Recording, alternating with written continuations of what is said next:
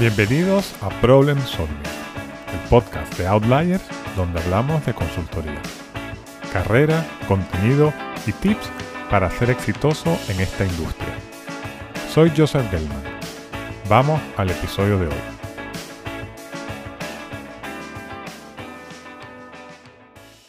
Los últimos episodios han sido de los que yo llamo de contenido.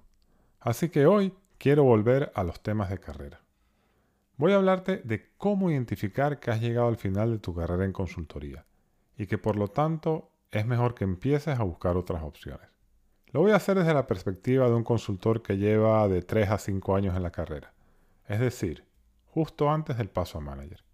La salida puede venir por decisión tuya o por decisión de la firma, así que te hablaré de estas señales desde dos perspectivas. Por un lado, las que indican que tú tienes que tomar la decisión de buscar otros horizontes. Y por otro lado, te hablaré de las situaciones que podrás identificar para entender que es posible que no progreses más en la organización y que tu consultora decida prescindir de tus servicios. Veamos primero las señales de que tú tienes que tomar el paso de dejar la consultoría. La primera es que sientes que el trabajo es repetitivo. Te da la impresión de que todos los proyectos son iguales, aunque no lo sean, y en definitiva no ves retos en el trabajo. Te aburre lo que estás haciendo y piensas que no estás aprendiendo cosas nuevas. Esta es una señal muy clara, ya que gran parte de la propuesta de valor de la consultoría es aprender nuevas capacidades de forma acelerada a medida que progresas en tu carrera. Así que si sientes que ya llevas un periodo de, no sé, de 12 a 18 meses en el cual no estás aprendiendo, es posible que lo que suceda es que en realidad ya no te interesa el trabajo. La segunda es que tu principal motivación sea el dinero. Esta es una situación que se da bastante, ya que puedes encontrarte en una curva de conformidad en el trabajo donde en realidad no estás motivado, pero que la paga y las perspectivas de que la misma siga aumentando hace que te mantengas en la profesión. Esta es la más fácil de identificar. Te lo explico. Hazte la siguiente pregunta. Si ganase lo mismo haciendo otra cosa, ¿seguiría en consultoría? Si la respuesta es no, pues mira, es el momento de dar el salto a otra profesión, aunque inicialmente con ese salto vayas a ganar menos. Siempre considera que quedarte en un trabajo que ya no te gusta por dinero terminará por causarte mucha frustración. La tercera es que las horas se te empiecen a hacer largas.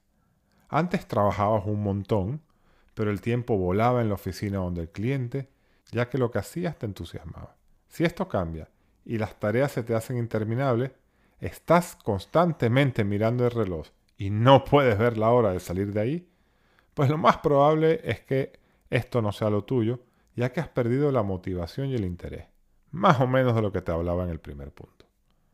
Por último, si ves a tus superiores, por ejemplo, a tus socios, y piensas, yo no quisiera su trabajo ni de loco, pues es más que probable que tu futuro a medio plazo no esté en esta carrera.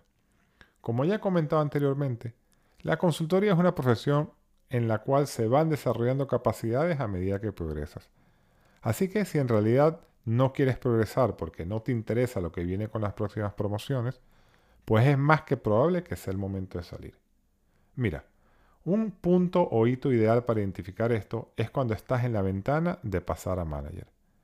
Que no te apetezca claramente pasar un rol más de gestión del proyecto y de supervisión del equipo, es un claro indicador de que esto ya no es lo tuyo. Hablemos ahora de la situación contraria, en la cual es más que probable que la firma decida que no tienes futuro en la misma. Es decir, señales de que probablemente te echen.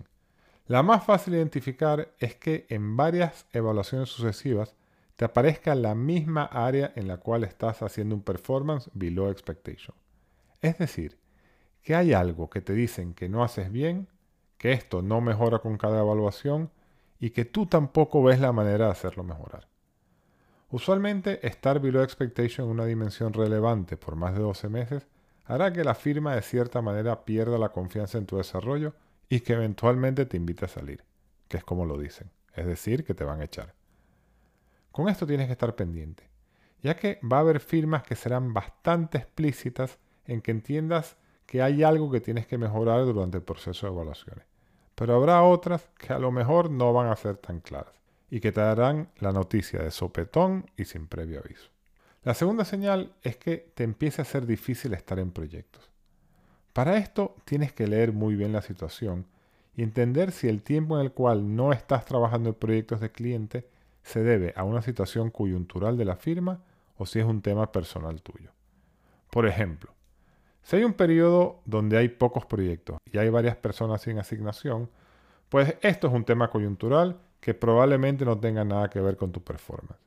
Sin embargo, si hay mucho trabajo, la mayoría de la gente está estafiada, pero tú tienes mucho tiempo muerto entre proyectos, pues es probable que los socios le estén haciendo pushback a recursos humanos cuando estos te proponen para un proyecto, ya que prefieren otras opciones o directamente han perdido la confianza en tu desempeño y en tu talento. La manera de identificar esto es muy sencilla. Compara el tiempo que estás tú sin asignación con el de tus compañeros. Y si el tuyo es consistentemente mayor, pues mira, aquí tienes un problema. Por último, hay una señal inequívoca pero más difícil de identificar. Trata de leer cómo te perciben, el tiempo que te dedican y en definitiva cuánto están contando contigo. Me explico. Si tu manager o tu socio ha dejado de dedicarte tiempo, es decir, ya no se sienta contigo a hacer el trabajo, a corregirte, a enseñarte, o incluso a nivel personal, ya no te pregunta cómo estás, no está tratando de entender cómo te sientes en la firma, o incluso no te invita a tomar una cerveza o a comer de vez en cuando, es posible que de cierta manera haya tirado la toalla ya que no te ve a medio plazo en la firma. Esto es complicado de percibir, ya que lo que tienes que tratar de identificar es si esta falta aparente de interés se debe al carácter y el estilo de la persona, es decir, de este manager o este socio, que siempre ha sido así, o si por el contrario ha habido un cambio en el foco que esta persona pone en ti. Bueno, ahí te dejo estos tips. Estas señales no son obvias y tienes que aprender a leerlas bien.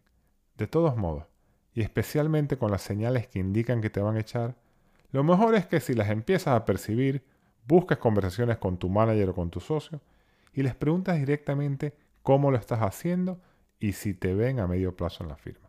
Esto es todo por hoy. Si te gustó el episodio, por favor compártelo en redes sociales y déjame una valoración en tu plataforma de podcast.